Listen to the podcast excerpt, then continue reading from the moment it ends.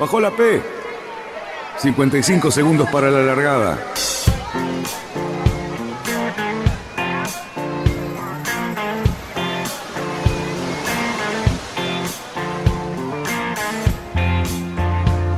Así comienza Radionautas. Toda la información de la náutica argentina. Vamos bien, vamos bien. Orsa, Orsa, Orsa. Vamos bien. Orsa, Orsa, Orsa. 5, 4, 3, 2, 1. ¡Largamos! Buenas tardes, radionautas. Sí, señores, buenas tardes, porque todavía se ve claridad. Es el primer viernes que, que estamos diciendo buenas tardes después del invierno. Creo que ya estamos en primavera para algunos meteorólogos, ¿no? Cerruti, ¿usted qué dice? Buenas tardes. Eh, para todos los meteorólogos, la primavera empieza el primero de septiembre, pero yo, mire, no es con ánimo de discutir, porque yo no tengo ganas de discutir hoy. Yo para tampoco. nada. Estaría muy agresivo. ventana, yo veo de noche, ya está oscurecido, le aviso. Ah, pero vos por No qué? sé usted, usted vive un poquito más al oeste que yo, por ahí, no sé, está cayendo un poco el sol más tarde. Vivís en el no subsuelo, por eso, Cerruti. ¿eh? Debe ser. Espero que mis, mi- no sé, por ahí eh, Peteque, que está más al oeste. No sé Petec, si mirá la claridad que tiene ahí. Se le nota en los anteojos a la ventana. Eh, yo ustedes saben que estoy en Eslovenia, así que es, es una zona que ya está en, en otro, en otro rango horario, así que no, no sé Y, Fa- y ustedes. Fabián está en el estudio de Milán, con el cual no sabemos que estamos en verano y en invierno. Claro, de noche, fíjate que es de noche acá, mirá, les muestro. Está de noche, está todo de noche. Claro, Está de noche. Está- en Milán está de noche. Bueno, No, yo bueno, les quiero le- decir buenas tardes a todos los que estamos compartiendo esta pantalla, eh, o sea, todos los que somos la tripulación estable, pero hoy además nos acompaña una persona que además de ser presidente de un club náutico, es una persona que permanentemente está generando cosas, que es ni más ni menos que el ingeniero Horacio Feijó. Horacio, buenas tardes, ¿cómo te va? Buenas tardes, Cali. Buenas tardes a toda la audiencia. Qué suerte, qué suerte tenerte. Vamos a hablar de un montón de temas ahora seguramente. Así que bueno, eh, no sé por dónde quiere usted, señor conductor. Que, que- Y yo, yo lo saludaría a Fabián Conte, que ¿Cómo están? lo hacemos formal. ¿Qué dice, Fabián? ¿Bien? ¿Bien ustedes? Eh, bueno, acá con ganas de empezar este programa, eh, evidentemente ya hemos tenido algunas muestras de lo que va a ser la primavera. Creo que vamos a tener mucho calor en esta temporada, mucho calor. Así que también tenemos algunos eventos a nivel internacional, eh, lluvias torrenciales. Este, bueno, está manifestándose un poco eh, a los gritos ya este problema medioambiental. ¿no? Sí. Eh, sí, sí, la verdad que hay, hay mediciones por todos lados que, que hablan de que la cosa se está acelerando. La verdad que nos hubiera encantado tener a Elma o a Pato para que nos contaran con precisiones, porque justamente ellos están en el, en el ojo del huracán de las noticias sobre Claro. el clima. Este, A lo mejor la tenemos a Elma, ¿eh? Pero Bueno. está en Uruguay con algunas dificultades de conexión. Bueno, bueno, ojalá, ojalá, porque sería, la verdad que palabra mucho más calificada que la nuestra, pero, pero sí, la verdad que se ve algunos temillas, algunos son bastante importantes. Hoy vi una noticia de este, un, bloque de hielo que se está desprendiendo de la Antártida, no saben si va a terminar de desprenderse y va a empezar a flotar, pero se estaba moviendo con los vientos fuertes de la Antártida y la verdad que era un bloque de hielo de, ahora justo no me acuerdo el tamaño en comparación con qué, pero era enorme, enorme. es, el, enorme. es el tercero del año ya, ¿no? Sí, sí, sí, además eh, daban como que era demasiado temprano para que sucediera y era muy grande, o sea, nada, o algunas combinaciones que estaban bastante nefastas. Este, pero bueno, allí vamos, allí vamos con eso. Eh, a- agarradito con esto, eh, la verdad que hubiera, hubiera querido charlarlo con Elma, pero agarradito con esto es, hay un evento en Europa que se está dando sobre el tema del cambio climático y nuestros amigos de, de Ocean Race eh, van a estar representando eh, a través de su fundación eh, por, a, ver, les dieron la representación por estar haciendo todo lo que hacen con The Ocean Race, de defender al océano y a los mares en esta reunión en esta conferencia que se juntan para ver cómo pueden ir paliando el tema del cambio climático. La verdad que ellos están haciendo un trabajo enorme de difusión, de concientización. Eh, nosotros ya lo vimos con The Ocean Race, eh, la parte de Europa, ¿sí? Europe, que hicieron estas pequeñas regatas, digamos, entre puertos, justamente con, eh, con una, ellos le llaman un token, una insignia que se iban dando a cada uno de los eh, jefes municipales de los, de los puertos que tocaban eh, para hacer un llamado al cuidado de los mares, las costas y los océanos. Así que eh, nada, ellos están ahí, esto arrancó esta semana y se va a, va a continuar hasta la semana que viene, así que nada, todo el mundo apoyando mucho el tema de, de concientizar y ver a ver cómo hacemos para mejorar esto. Bien, eh, me parece también que con lo que estamos viendo en televisión, principalmente en Estados Unidos, eh, ya eh, está a los gritos la naturaleza y creo que le está pegando donde más le duele, ¿no? Que es en sus autos, en sus propiedades. y bueno, esperemos que se den cuenta que empiecen a trabajar en el sentido correcto. Qué cara, Cerruti, qué cara, ¿eh? Es viernes, viejo, ponga un poquito de onda, mi hijo. A ver, actúe. Lo que pasa es que usted, usted toca todos temas muy serios, señor policía. No, bueno, pero hay que tocarlo con alegría, mire. En realidad, te digo, son las lluvias de Nueva York, que no es la primera, muchas veces pasa esto, porque son coletazos de huracanes, pero me parece que nosotros en nuestro propio territorio tenemos un río Paraná que parece un, un arroyo, un arroyo ingenuo, y bueno, y hablando de clima, acá tenemos ya, gracias a nuestro queridísimo amigo Lucas Benítez, que nos manda, por ejemplo, ¿qué le va a pasar este fin de semana? Eh, mañana, mañana, desmejorando, neblinas, leve del este. A la tarde, lluvia nuevamente. Precipitaciones, viento moderado del este. Sábado de la noche, húmedo, lluvias y todo lo demás. Y el domingo, bueno, vamos a empezar a arreglar un poquitito. Pero les quiero decir que la previsión en todos lados es que para la semana que viene, hasta el día miércoles o jueves, mínimamente vamos a tener días muy inestables. Bien. Así que bueno. Buscaremos la ventana para hacer un asadito tal vez el domingo al mediodía. bajo techo, bajo techo, ¿no? Bajo techo, también. Bueno, acá hay algo que a mí siempre me, intrigó y, y, además este, eh, es, motivo muchas veces de satisfacción eh, ver estos clubes de San Isidro, cómo, cómo trabajan, cómo, cómo, se ayudan entre sí. Y quiero saber si eso sigue siendo de esta manera, ¿no? Eh, esa vecindad, para Horacio Feijó, la pregunta, bueno, esa vecindad, ¿cómo funciona, no? Este, ¿Cómo es eso de convivir con tantos clubes? Y me imagino las amistades de, capitanes de un barco al otro, de otro club. ¿Cómo se lleva eso ahí en el puerto de San Isidro, Horacio? Bueno, la, la, convivencia es óptima. Eh, uno va generando a medida que van cambiando a veces los presidentes, Comodoro, nuevos amigos. Y la verdad que, bueno, eh, tratamos de realizar cosas juntos. Eh, bueno, tuvimos una idea de, hacer un polo deportivo acá en la costa, eh, como, bueno, una alternativa eh, superadora de, la bicicenda que se quería hacer. Así que, bueno, eh, estamos siempre trabajando, tratando de hacer cosas para, los clubes y para la, para la comunidad también, ¿no?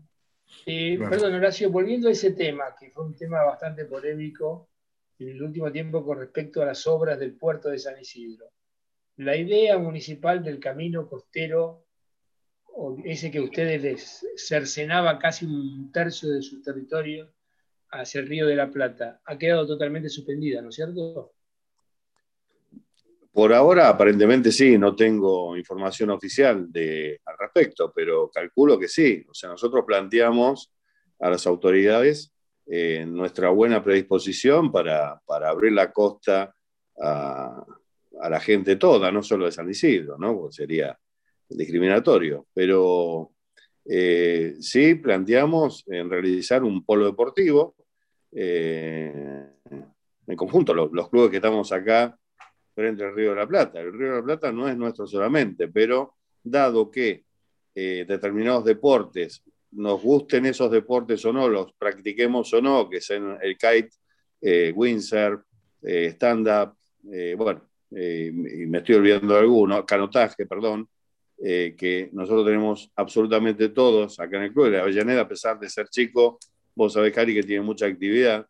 Y bueno, nada, no es para nada prudente, o sea, es inviable, lamentablemente, una bicisenda o, un paseo, porque, bueno, sería muy peligroso para la gente y para los deportistas.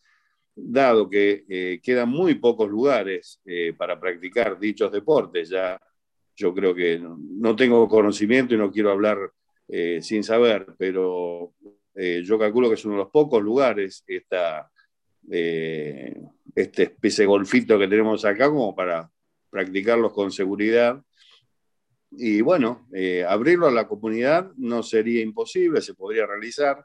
Y bueno, esa es la, humilde opinión de, al menos eh, hablo por mi club, eh, y yo creo que todos los clubes de acá acompañan.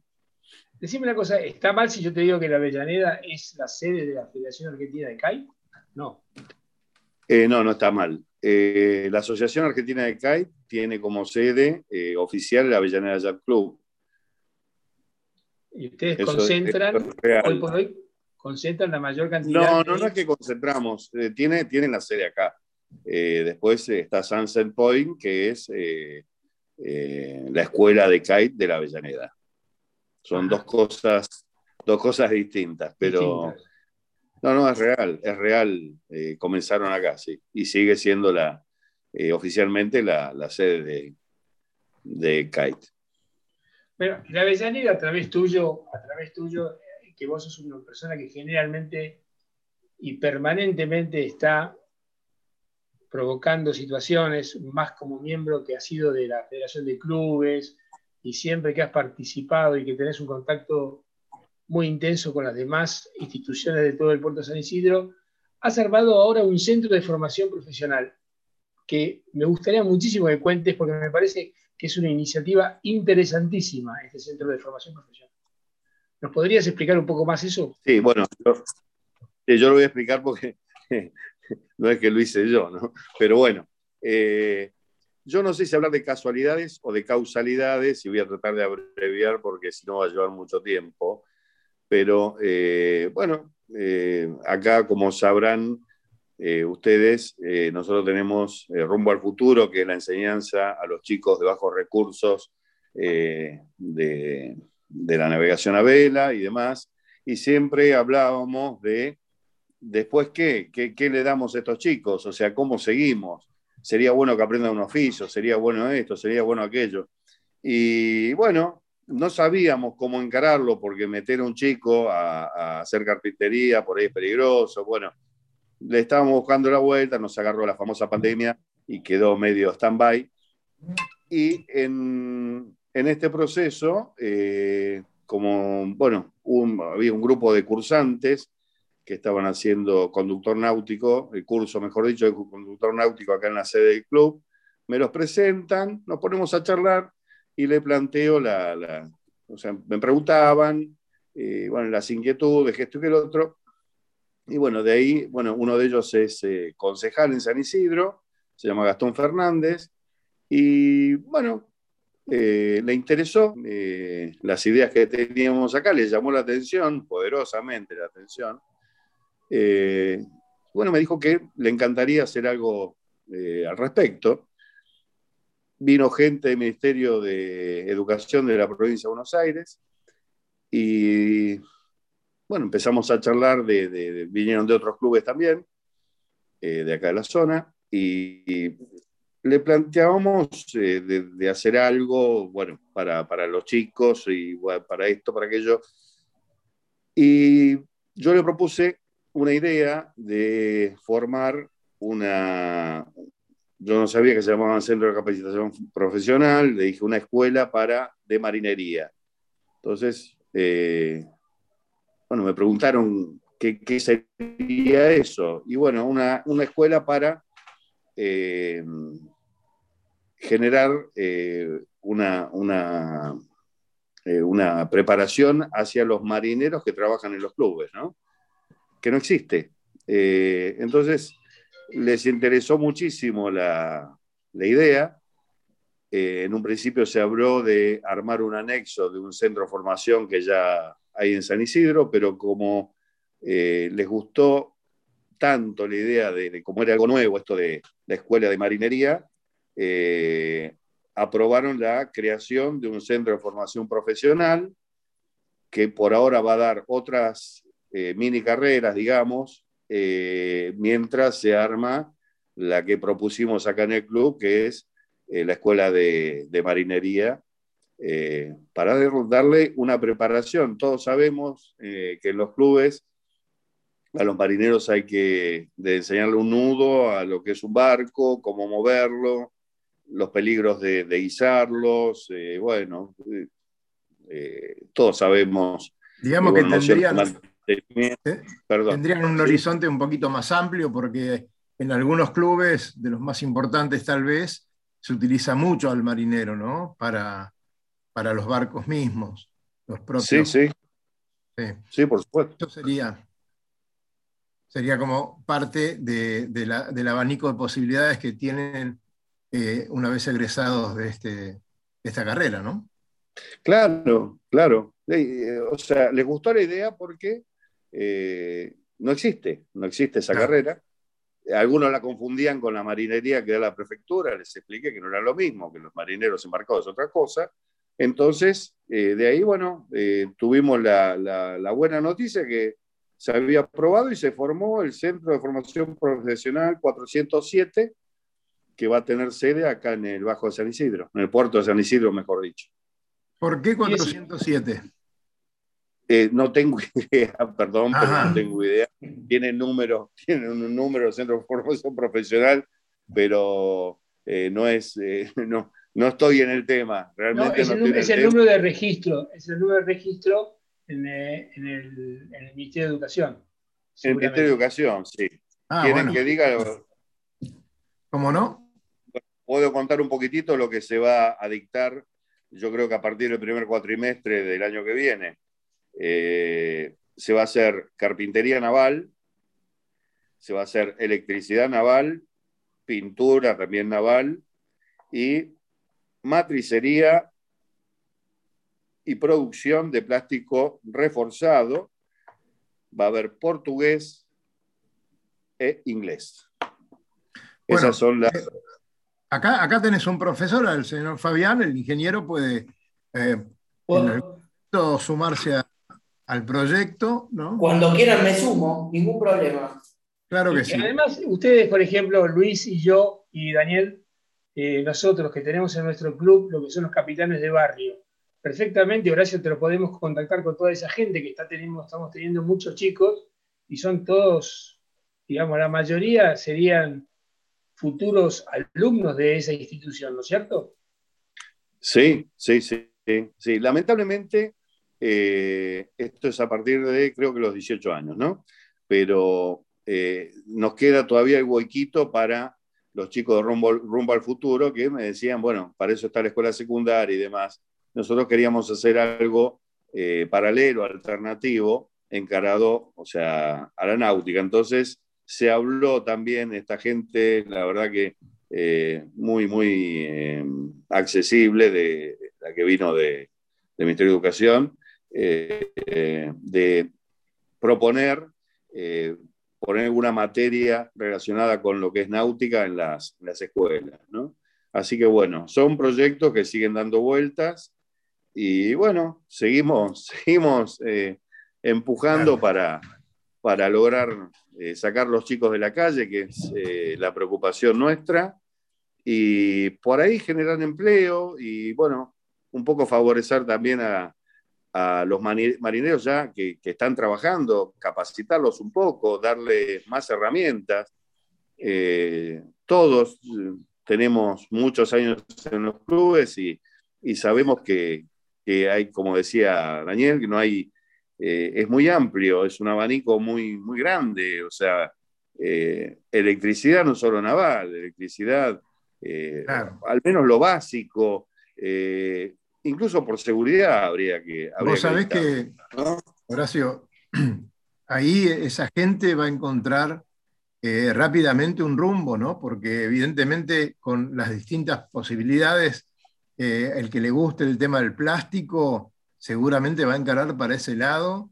Y hoy por hoy, a lo mejor, estoy seguro, en tu club pasa lo mismo que en casi todos, una cantidad de barcos eh, abandonados con falta de mantenimiento total, que a lo mejor se podría hacer una obra de caridad para estos, esta gente que abandona los barcos de esa manera y a lo mejor eh, alguna salida inmediata como para que paguen el arreglo de sus barcos eh, sería como la parte de taller, ¿no? Como si fuera un industrial. Sí.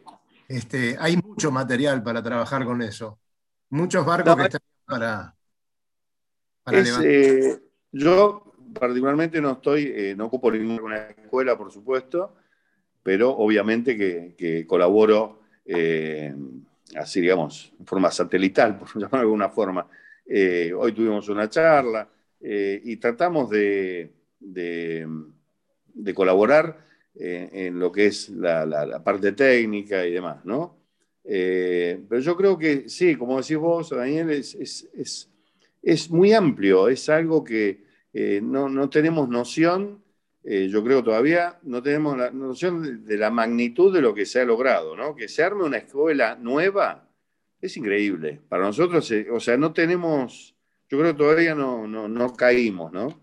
pero es una escuela nueva, no es un anexo, es una escuela con, su nombre y bueno, eh, esperemos que, podamos eh, estar a la altura de las circunstancias y, llevarla adelante, ¿no?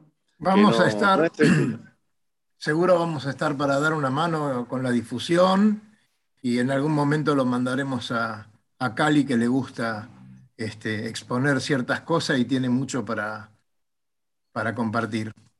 Este, bueno, seguimos conversando, Horacio. Ahora vamos a tratar de irnos hacia el viejo continente con, el amigo Luis Petec y con Fabián, porque estamos en el mes tan esperado para la mini Transat, ¿no, muchachos? ¿Qué está pasando por ahí? Y a ver, el, caldero se está poniendo a los borbotones, ¿sí? Esto está que hierve, la olla a presión está cada vez peor.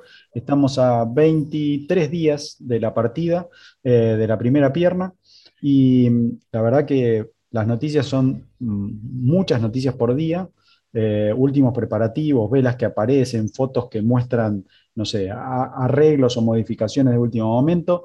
Eh, y también todos están queriendo mostrar cuál es su ubicación dentro de la regata. O sea, qué es lo que pretenden hacer con esta regata en particular, que es como la frutilla del postre de, la clase mini, ¿no? O sea, ya lo dijimos varias veces, la clase mini consta de muchas regatas, no solo de la mini transat, pero digamos, la mini transat es como la, la, culmine de, de esta, este, de este empujón, ¿sí? O sea, más o menos todo el proceso hace de que puedas clasificar para la mini transat. Pero muchos no buscan ese objetivo y solo buscan este, aprender o formarse en esta clase. Eh, hoy queríamos mostrarle cómo, o sea, mostrarle, yo voy a ayudar un poquito con las imágenes, pero queríamos contarle un poquito con Fabián el tema de eh, cómo está armada esa clase, ¿sí? ¿Qué es lo que van a ver en la regata esta tan importante, que son muchas millas, este, y van a ver como una regata, no, quiero decir que es una Vende Globe, una, pero tiene ese espíritu, ¿sí? es solitario, largo, se tienen que arreglar solitos, tienen bastante menos soporte de electrónica que, que una Vendée o, o cualquiera de las otras regatas en solitario, pero hay todo un mundillo que les queremos contar. ¿sí? Primera parte, Fabián, tenemos los proto y tenemos los de serie. ¿sí? pero dentro de esos dos grupos hay muchos colores, ¿no es cierto?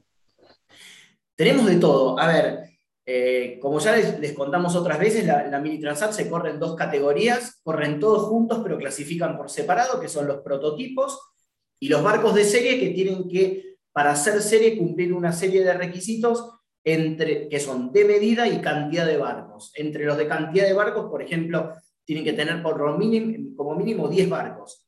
Más si mal, no, sigo leyendo en, en, los barcos que están inscritos, hay un barco italiano, el Wibo, que todavía no hay 10 y lo ponen como proto o serie, esperando a ver si hay 10 en el agua y larga como proto o como serie. Ajá. Este, están todavía figuras, si lo ven en la, en, el, en, la, en, la, en la, lista de inscritos, figura como P barra S, eh, que es justo ese barco. Entonces, después tenemos los prototipos y los series. Los prototipos que están más liberados, que son los de carbono, como hablamos. Hay varios barcos que se repiten y este año se va a sumar otro igual a uno que es un gran campeón que ganó las últimas tres ediciones de la regata, que es el número 865, y ahora su, entre comillas, gemelo en 1019 se une también a la, a la largada.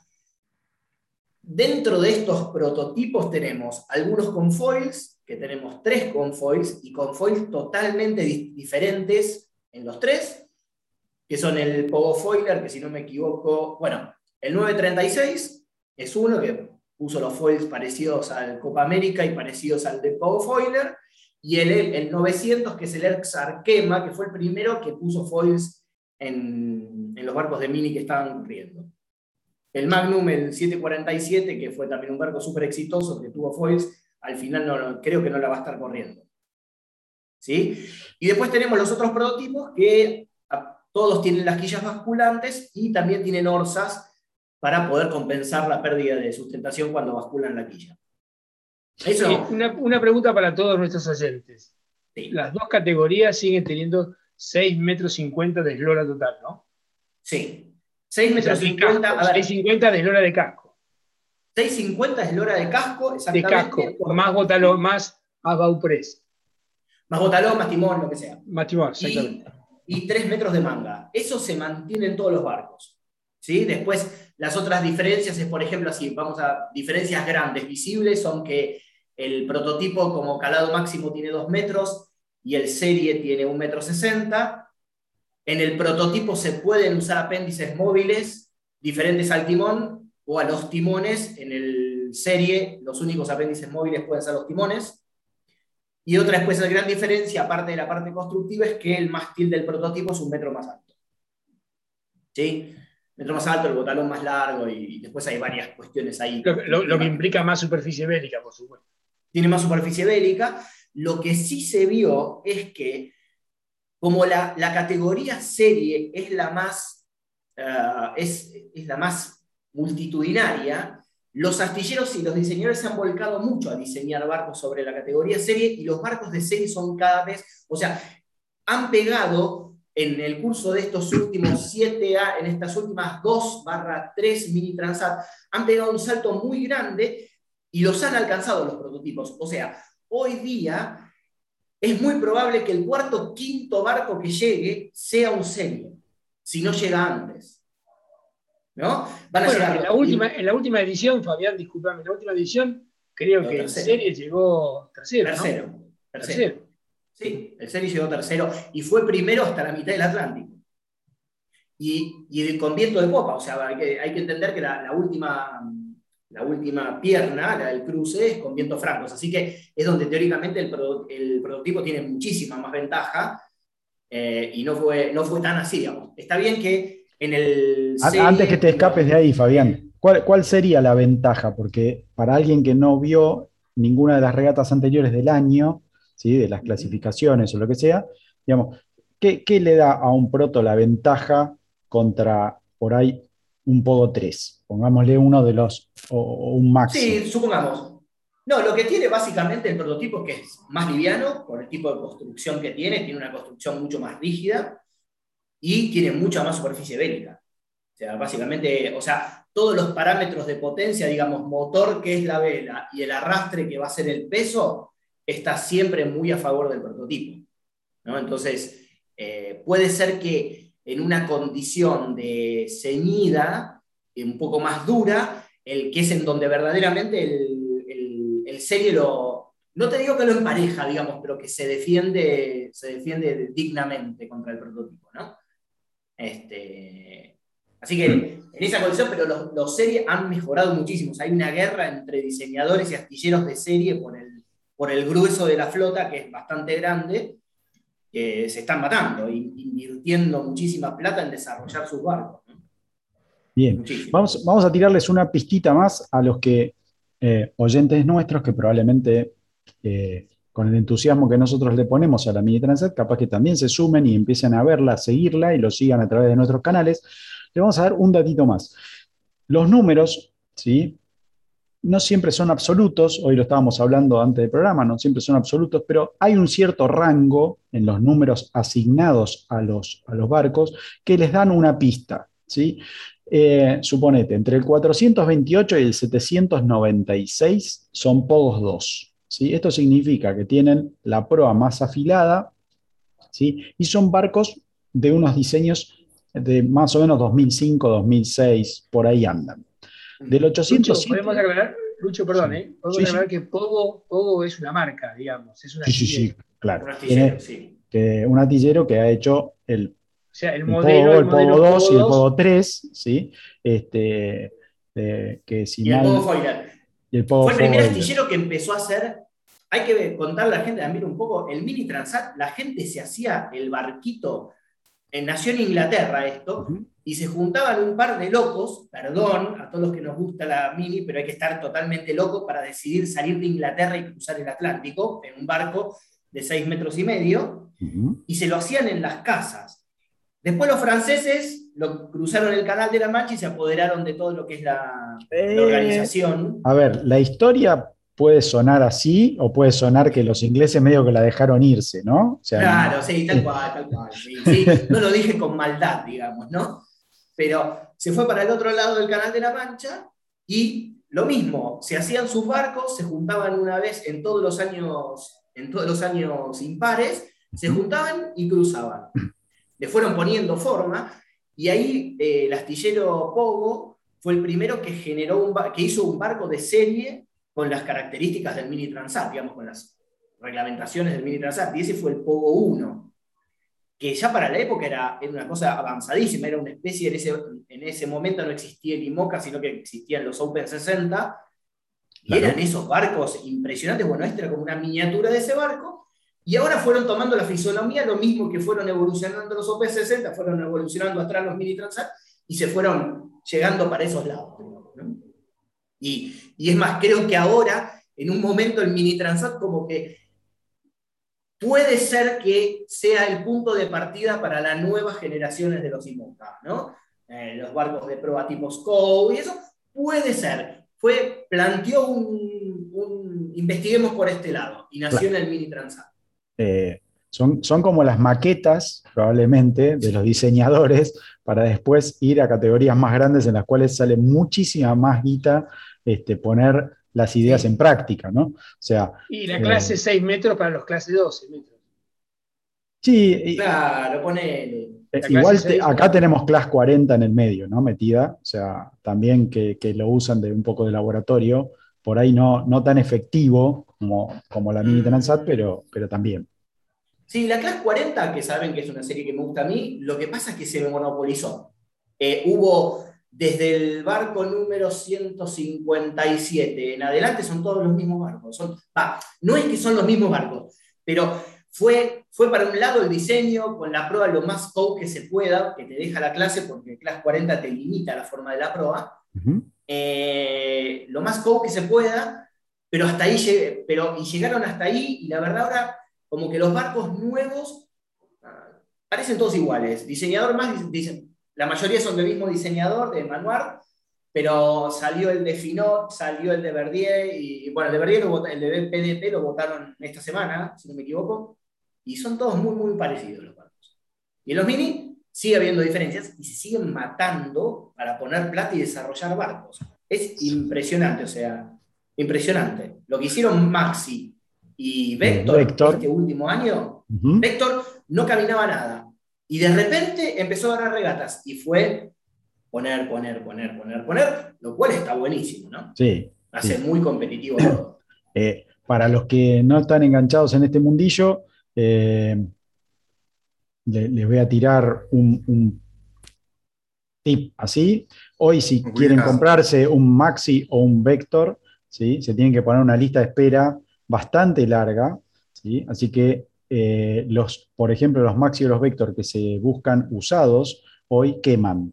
¿sí? Y estamos hablando de unos números astronómicos para un barquito de 650, este, pero es, es tal el, el imán que producen para tener un caballo que corra bien en esta regata, que la verdad que, eh, nada, la escalada de precios es impresionante.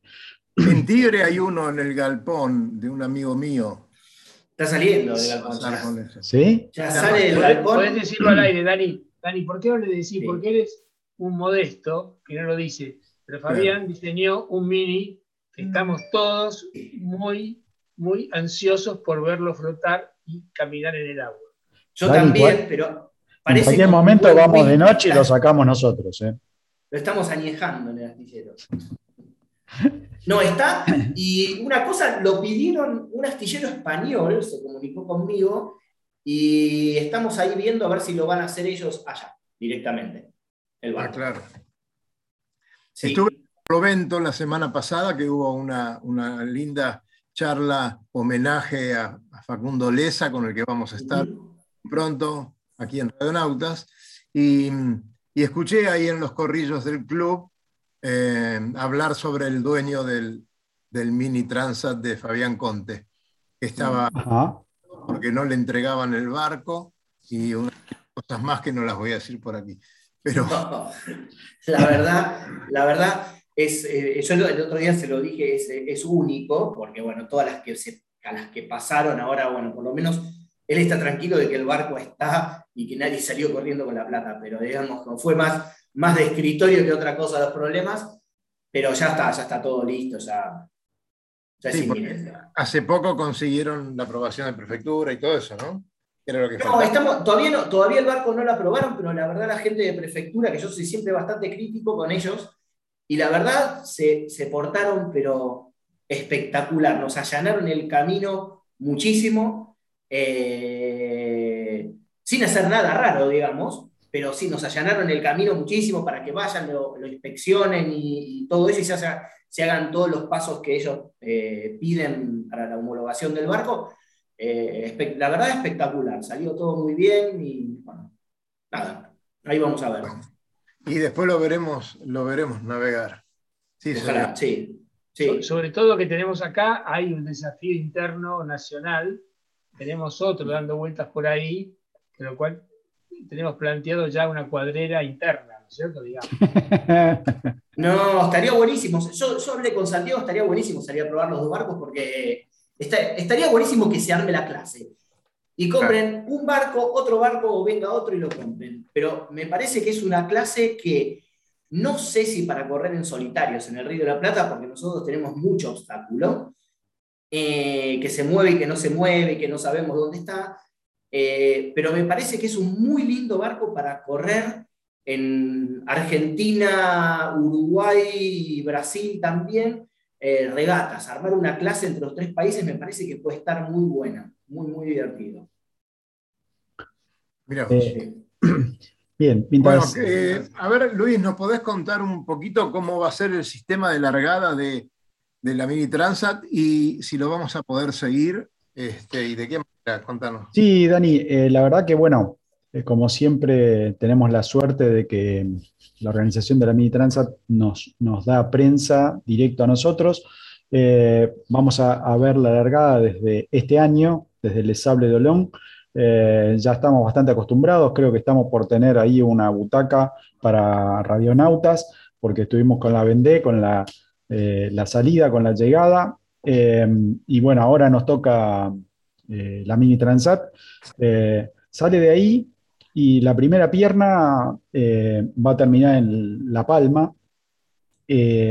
Van a estar aproximadamente, creo que una semana en, La Palma y de ahí arrancan a cruzar el Atlántico propiamente dicho, esto que decía Fabián, que agarran los alicios este, y van hasta Martinica, del otro lado del Atlántico.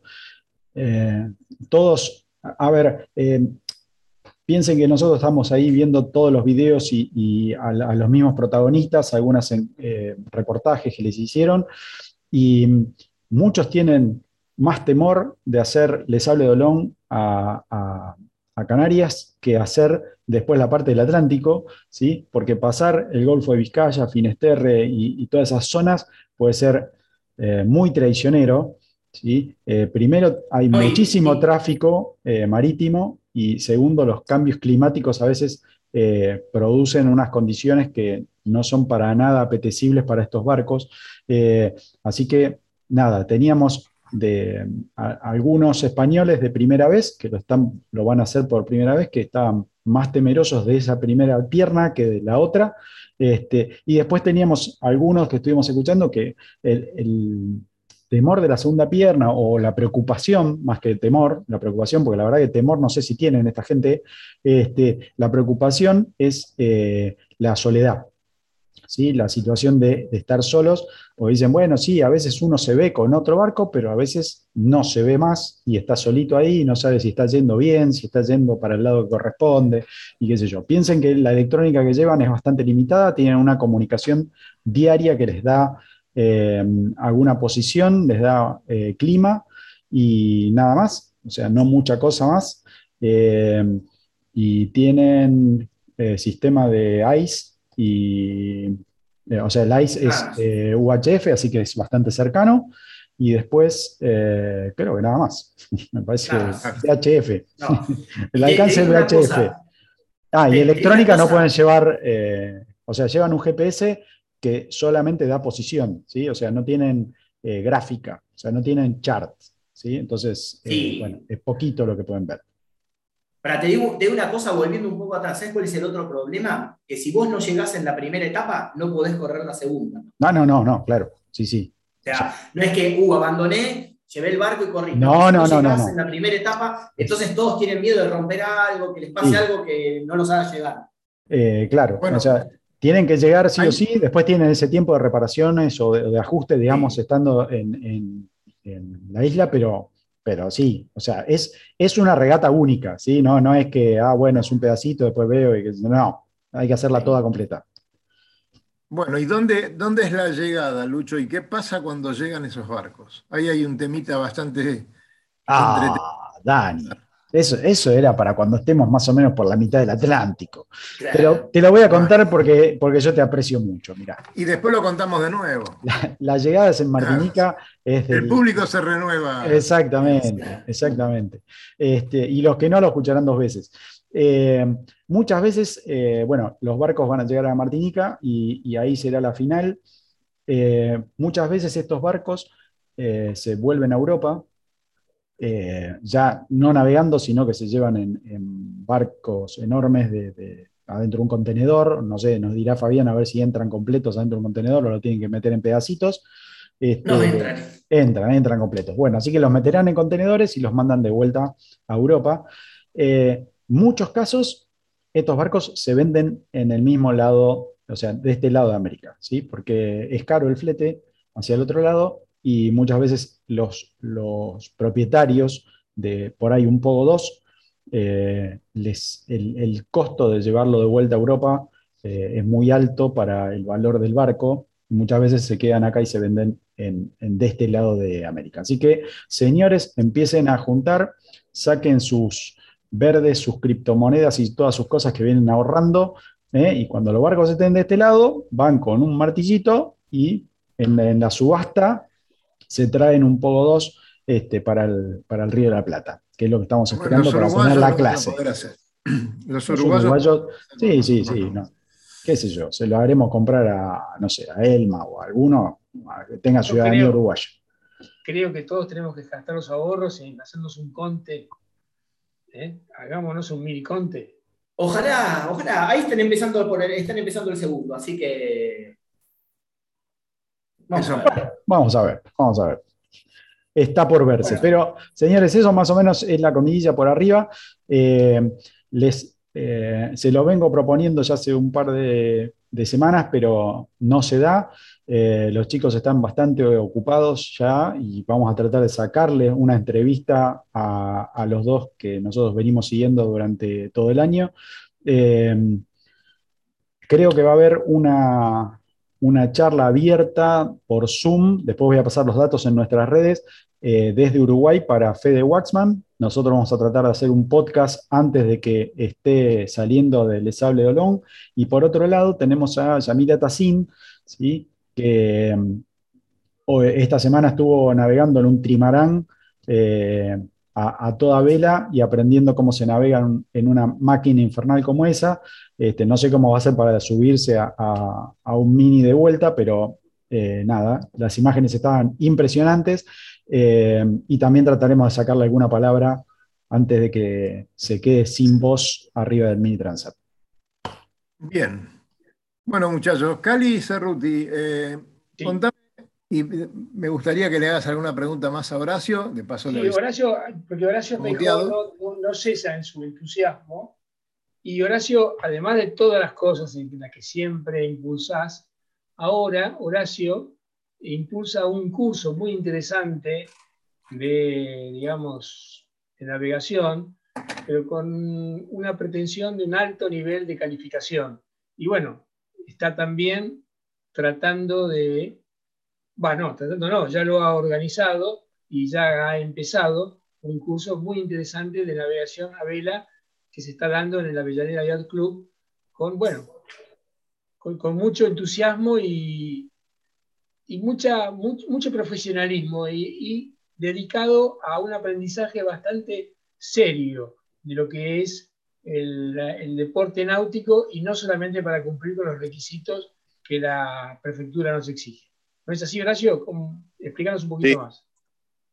Bueno, eh, sí, después de tantos años eh, me, decidí al final de encarar a dar un poquito yo también los cursos, si bien daba algunas cosas. Eh, bueno, el instructor, que era, es muy buen instructor, el vikingo, tuvo un problema con, con, esta enfermedad del corona y bueno, eh, no salimos este año a, a, encararlo de vuelta y a raíz de eso charlamos con él y bueno, decidí, decidí encararlo de lleno eh, y optimizarlo. si bien, o sea, no estoy criticando lo de Julián, ¿no? Porque es muy buen instructor. y bueno, siempre yo renegué eh, que la meta del curso sea tener un, brevet o un carnet. Y bueno, eh, yo creo que tienen que los alumnos llegar al examen eh, sin necesidad de estudiar. yo creo que tienen que, tenemos nosotros la obligación de brindarle todos los conocimientos, no guardarnos absolutamente nada, para que, bueno, no tengan, no tengan problemas el día de mañana, ¿no? O sea, es, muy importante no solo la teoría, sino eh, enseñarles las vivencias propias, los errores que nosotros hemos cometido. Eh, el Río de la Plata sabemos que eh, a veces se pone, se pone, es nuestro gran amigo, pero a veces se pone bravo. Y bueno, la idea es optimizar el curso de, de timonel, de vela, y bueno, nada, eso. Eh, y lo estamos logrando, lo estamos logrando y eh, está viniendo bastante gente y realmente eh, los veo muy compenetrados y muy contentos. Todos sabemos que las primeras clases son muy pesadas, nomenclatura y todo eso, hasta que uno no entra en navegación. se, pone, se pone pesado, pero no, realmente tratamos de, de, llevarlo lo más ameno posible y bueno, eh, está teniendo bastante, bastante éxito y la gente que viene realmente eh, entiende, entiende la idea cuál es. Porque, bueno, ustedes todos lo saben, eh, que, bueno, por ahí en algunos lugares cayó el nivel y no está bueno, no está bueno, porque el día que tienen un problema realmente la cosa se pone fea. Así que, bueno, esa es la idea. Así que ojalá, bueno, podamos seguir encarándolo como hasta ahora, ¿no? Eh, venimos increíble, bien. Increíble la del el, Avellaneda, digamos, una institución mediana, de las tantas que hay en el puerto de San Isidro, lo que siempre es la, que, la más provocadora de, acontecimientos en, lo que significa la actividad náutica y cultural de todo el puerto. A ver, Horacio, la verdad que yo te felicito, yo te conozco mucho, somos muy amigos, pero esto realmente merece ser público, tanto con los chicos, con el proyecto, de, el proyecto del futuro de los chicos, que hace tiempo que estuviste metido, lo del centro de capacitación, estos cursos de timonel, yo sé la pasión que le pones a todo esto y bueno, transforma la Avellaneda en un polo de atractivo de actividad que trasciende lo que puede ser actividad interna de cualquier club. O sea, tu club tiene las puertas abiertas a todo el mundo y eso es muy importante. Sí, también tenemos que decir que estás colaborando, Cali, así que es un honor para nosotros. eso sería, eso sería como. No, eso es equipo. Es trabajar en equipo. Por, eso, por eso la Avellaneda, que no es mediano, eh, yo creo que es uno de los clubes más chicos de San Isidro, pero tenemos un buen equipo, por eso funcionamos. Eh, yo siempre les digo en la reunión de comisión directiva, en la mesa de comisión directiva nos matamos porque son temas institucionales. Ahora, en el tercer tiempo, somos hermanos somos hermanos, somos, somos, nos queremos mucho, o sea, tenemos un buen equipo, no estoy solo, no soy solo, soy la cara visible por ahí, pero la idea de rumbo al futuro fue de nuestro Comodoro, eh, Santiago y no, no lo escuchaban o lo escuchaban de otra manera, no digo que hubo mala intención, ni mucho menos, pero eh, rumbo al futuro podría haber estado hace muchos años, pero lo encararon de otra manera. Yo lo encaro más a lo loco, ¿no? Bueno, no sé, pero, pero las cosas tienen que salir. No, no me gusta hablar al cohete. O sea, las cosas que sirven hay que hacerlas. El club está para eso, no está para, a fin de año no se reparte la plata. Eh, es una entidad sin fines de lucro. Entonces, bueno, por eso apostamos al CAIT, apostamos a esto, a todo, a todo. Tuvimos hace poquito una desgracia que falleció el instructor de CAIT, un muchacho joven, el negro Andrada, un negro divino. Eh, lo quiero comentar porque eh, realmente eh, se lo merece el negro que está en el cielo ahora. Eh, y bueno, se nos murió acá, se nos murió acá, tuvo un infarto y realmente fue muy triste. Pero bueno, eh, nada, Kai sigue, la escuela del negro sigue para adelante, los amigos del negro la, agarraron, gente que no tiene ninguna intención económica sobre la escuela son profesionales, vinieron, se arremangaron, se turnan, porque todos tienen sus obligaciones, y la escuela sigue adelante. Y eso es hermoso, es muy lindo, es muy lindo. Estoy orgulloso de eso, porque tengo equipo, tengo equipo, no estoy solo. Claro, claro que sí, la verdad que eso, eso es lo que hace un club, seguramente. Eh, Exactamente. Fabián, cinco o seis minutitos. Tenemos ganas y habíamos hablado hace un tiempo de hacer eh, algún programa repasando la maniobra de los barcos y también todo lo que tiene que ver este, con el mantenimiento. Estamos viendo, ah, después de la pandemia, que este, muchos barcos van a salir alocadamente a, cruzar el río de la Plata cuando abran los puertos de Uruguay. Y van a tener que revisar algunas cosas antes, ¿no es cierto? Eh, vos como profesional de la materia, ¿qué es lo que recomendás no dejar de revisar a, la hora de hacer una salida de este Mira, vamos, vamos primero con los barcos a vela, que es lo que más nos gusta. todo lo que sea el motor del barco a vela, o benques, estáis y mástil, lo primero. Lo primero pasa mucho, hay veces uno de repente, uy, corté un obenque y se me cayó el palo, y el obenque quizás se cortó porque se empezó a formar óxido adentro del trulo de un obenque, o adentro del trulo de, un, de algún style. Te diría que eso es fundamental, las chavetas de las crucetas, de los obenques, estáis, todo eso, eso es lo primero que uno se olvidó y quizás quedó más o menos y uno sale y la corta y es un problema. Lo vamos, Yo creo que es lo, vamos a hacer, primero que revisaría. Claro, lo vamos a hacer esto con, algunas imágenes que son muy buenas, muy ilustrativas, porque a veces ves eh, eso que decías recién, ¿no? Una chaveta está a punto de hacerse bolsa y que no es que la viste, sino que te enganchaste la ropa y puteaste un poco y ahí cuenta que estabas por perder a lo mejor el mástil por culpa de esa chaveta, ¿no? Hay un montón de ¿Puedo cosas. contar algo, Daniel? Sí, por supuesto, Horacio. A raíz de lo que está comentando acá el amigo, eh, en una regata, mi barco está muy bien mantenido. Eh, esas chavetas que parecen llaveros, se nos salió una en el medio de la regata, se salió el perno y quedó el obenque suelto, de, casualidad lo vimos, enfachamos el viento y de casualidad también eh, un tripulante que no conocía el barco abrió la caja de herramientas y milagrosamente encontró un perno que iba y lo pudimos colocar y zafamos, si no perdíamos el mástil. Claro. O sea, hay que tener mucho cuidado con las chavetas, eso es, es, es terrible, pero es terrible. Sí. ¿eh? Nada más, disculpen la interrupción, pero me acordé No, no. de esa, Es así. Yo, yo perdí una, o yo perdí un Ovenque en un Benetton 36.7 en Chile. Un, compraron un barco, fuimos a correr, nadie revisó nada. Teóricamente el, marido, el marinero lo había revisado y en una virada sentimos, ¡plup! miramos así y estaba la olita en el agua. Miramos para arriba, nos faltaba un Ovenque intermedio. Así que inmediatamente viramos y nos volvimos a la casa. Claro. Pero bueno, siempre, siempre hay que tener esa precaución y, y bueno, vamos a mostrar algunos ejemplos y, y algunos palitos rotos que es lindo verlo cuando no nos pasa a nosotros y cuando no, eso no ocasionó ningún daño mayor. No, Pero, y te cuento otro más si querés. Te cuento otro más. Dale, para los que dale. tienen motor interno, para los que tienen motor interno, por favor revisen las graseras, las bocinas, todo eso, porque el palo se cae, pero si entra agua por una bocina, el barco se hunde. con el palo y todo. es la otra, un palo y todo, sí. Claro. Cali, ¿qué ibas? No, yo eh, soy A de- vos, se te, a vos se te piantó un tornillo, ¿no? Una vez. varias veces, varias veces y algunos que no he recuperado.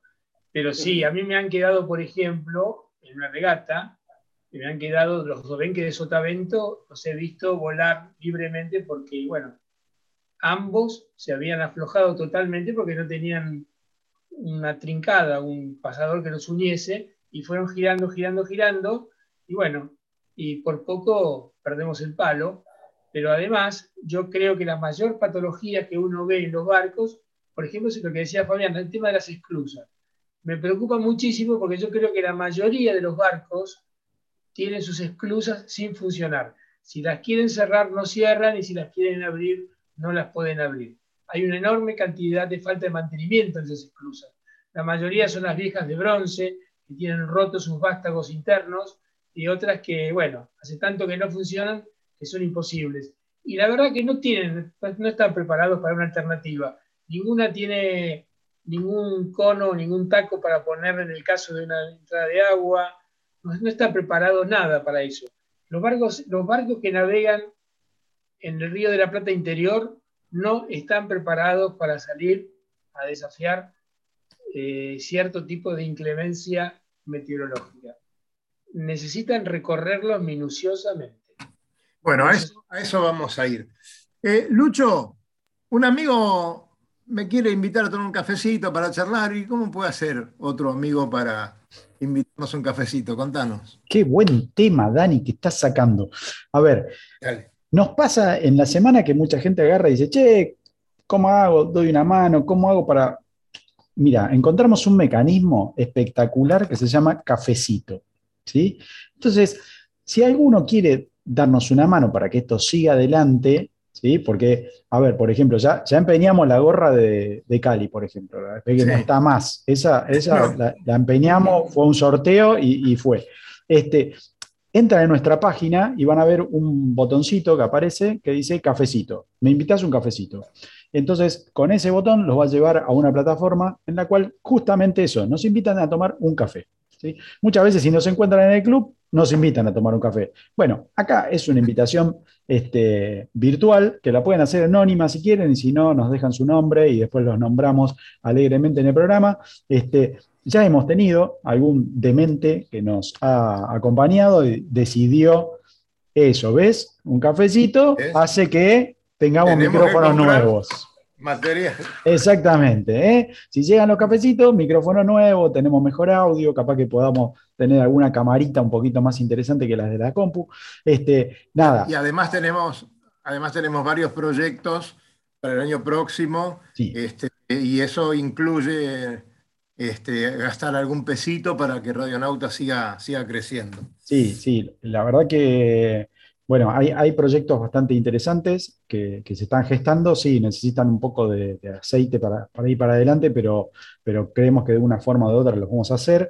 Este, una cosa de estos proyectos que quería comentarles eh, a los oyentes, sí, lo, no, no ustedes, obviamente, ustedes lo saben, ¿sí? es que estamos ahí con una, una serie, formando una, una, serie de podcasts que van a estar saliendo eh, en las semanas que siguen, probablemente con unos 15 días entre cada uno, este, pero bueno, queríamos a, escuchar de primera mano a, los que estuvieron participando en los Juegos Olímpicos en, en, la parte de vela, ¿sí? Este, la verdad que todos tuvieron una respuesta muy, muy positiva y bueno, los vamos a ir teniendo eh, en, el, en, el, canal nuestro, los vamos a estar presentando.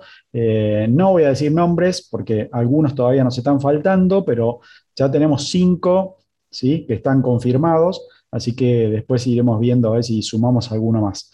Pero... Y además todo, todo el portfolio nuestro de, de podcast que siempre viene bien meter la manito ahí y buscar ese justo que habla de tal o cual cosa, ¿no? Ahí obvio, lo van a encontrar. Obvio. A ver, a ver, tenemos tanto, podcast es, muchísimo más nutrido, hay, muchísimos más episodios de podcast que de YouTube, pero eh, están empezando a estar cabeza a cabeza en, recuperación y escucha los dos canales, ¿sí? las dos formas en las cuales salimos nosotros normalmente.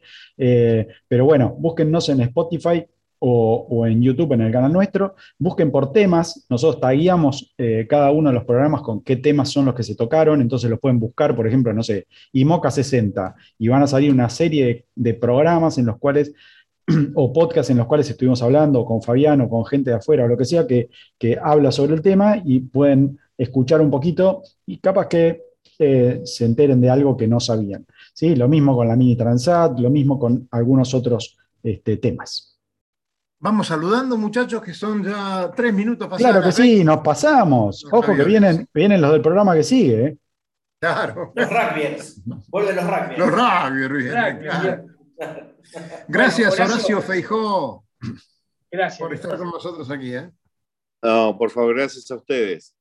Muy bien. Muchachos, vamos con la promo última del amigo Lobo Zanelli y nos estamos yendo. Gracias, Fabi. Gracias, amigos. Nos vemos mañana. Gracias, gracias. El agua también. Buen fin de semana.